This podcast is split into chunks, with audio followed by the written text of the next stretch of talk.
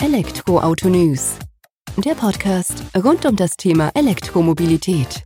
Mit aktuellen Entwicklungen, Diskussionen, Interviews und vielem mehr.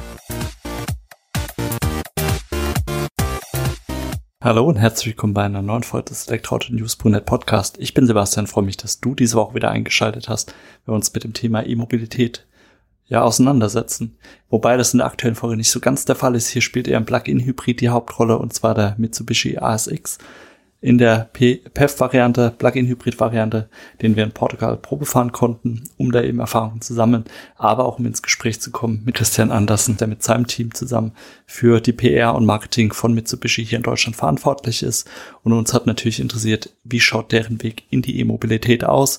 Und da hat er doch ein paar Sätze dazu verloren in dem nachfolgenden Interview. Wir gehen direkt rein ins Gespräch mit Christian. Viel Spaß damit. Hallo Christian, vielen Dank, dass du heute die Zeit nimmst, dass wir uns ein wenig über Mitsubishi unterhalten euren Weg zur E-Mobilität und äh, dorthin habt ihr jetzt ja den Mitsubishi ASX auf die Straße gebracht. Mhm. Ich sag mal in der Endstufe in Anführungsstrichen als Plug-in-Hybrid. Mhm. Ähm, vielleicht magst du dich einfach erstmal kurz unseren Hörer, Hörerinnen vorstellen, dass wir wissen, wer auf der anderen Seite des Mikrofons sitzt. Und dann können wir ein Stück weit auf den ASX und Mitsubishi schauen. Ja, mache ich gerne. Also ich bin Christian Andersen und bin verantwortlich mit meinem Team für PR und Marketing für Mitsubishi Motors in Deutschland. Da habe ich ja äh, direkt den richtigen Mann auf der anderen Seite des Mikros. Wir sind heute hier in Portugal und können den Mitsubishi ASX fahren.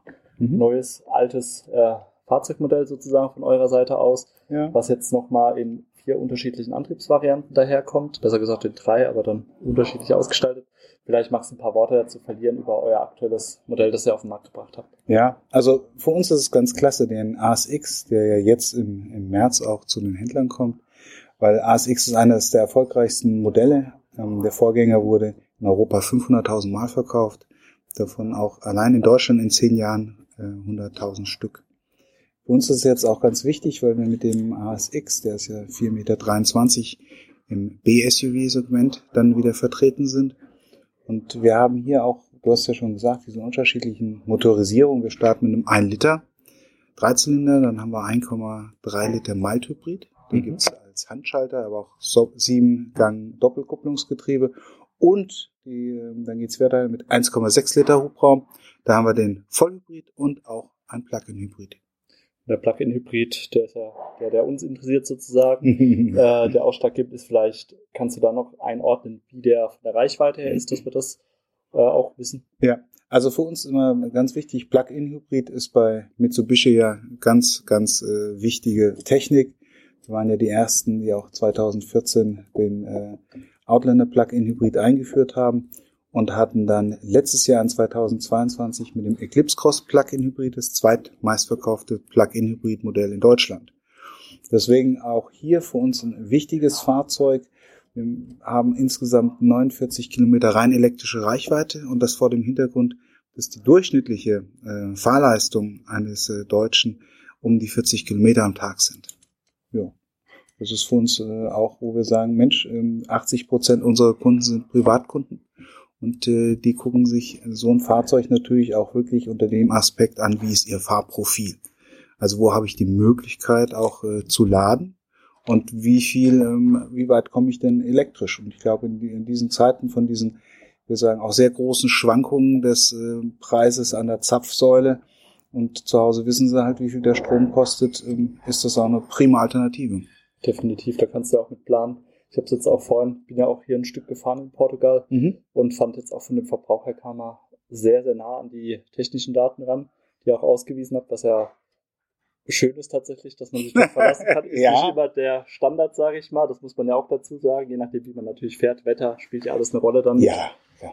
Äh, aber so macht er echt einen guten Eindruck. Zum Thema Laden, du hast jetzt gesagt, er fährt, er kann so die tägliche Strecke mit einer Akkuladung ähm, abbilden. Wie kann ich ihn denn laden? Also mit was für einer Geschwindigkeit lädt er nach? Also er kann äh, 3,7 Kilowatt äh, kann er laden. Ähm, das heißt, er braucht un ungefähr dreieinhalb Stunden, bis er dann wieder vollgeladen. Gut, aber ich sag mal, das würde ja passen, selbst wenn man pendelt beim Arbeitgeber vielleicht laden kann. Genau. Wenn ich die Möglichkeit eben, was ich gerade eben auch gesagt habe, ich glaube, das ist ganz wichtig, wenn wir jetzt auch über Plug-in-Hybride äh, reden, dass äh, die Leute, die sich ähm, so ein Auto kaufen, die gucken schon ganz genau, wo habe ich denn wirklich auch Lademöglichkeiten. damit ich das wirklich auch ausnutzen kann. Und deswegen ähm, finde ich auch Plug-in-Hybrid als Technik äh, unheimlich wichtig.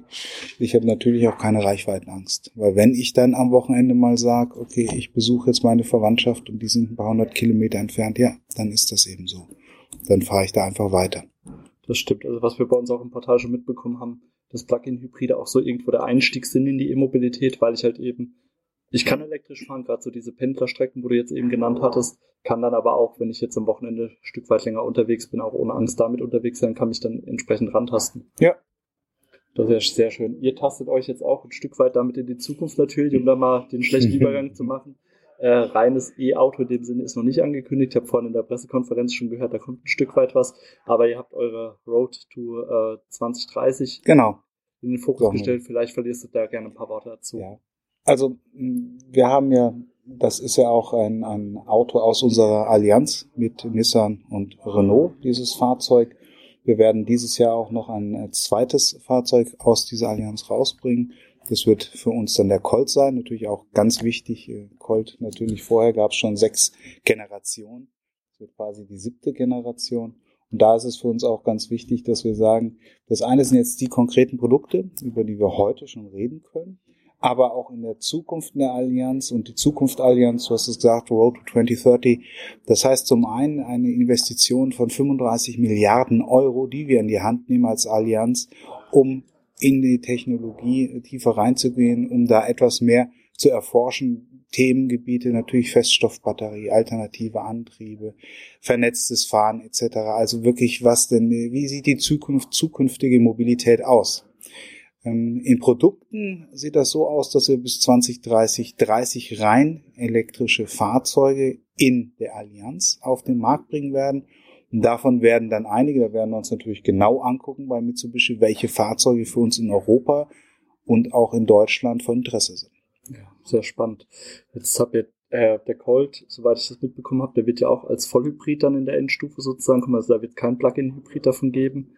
Und davon versprecht ihr euch ja auch relativ viel. Auch, glaube ich, beim ASX wird das ja auch äh, die Antriebsvariante sein, wo ihr aktuell davon ausgeht, dass der größte Absatz stattfinden wird? Hm, also ein Einsatz dazu, also wie, wie, wir beim Colt, was alles beim Colt äh, an Motorisieren rauskommt, das kann ich heute noch gar nicht sagen. Okay. Das äh, weiß ich noch nicht.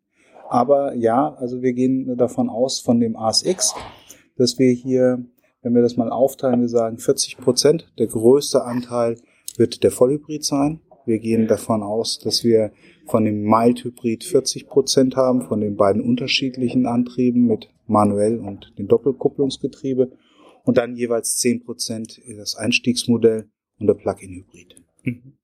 Und erklärt ihr euch dann auch, ähm, ich sag mal, wird wahrscheinlich auch durch den Wegfall der Förderung teilweise sein oder geht davon aus, dass deswegen so kommt. Ist ja auch bei ja. Marktbegleitern nicht unüblich im Moment. Ja, also im Moment, da machen wir uns nichts vor. Äh, natürlich wird es erstmal äh, rückgängig sein, wo die Förderung jetzt äh, abgefallen ist. Aber nochmals, 80 Prozent unserer Kunden sind Privatkunden.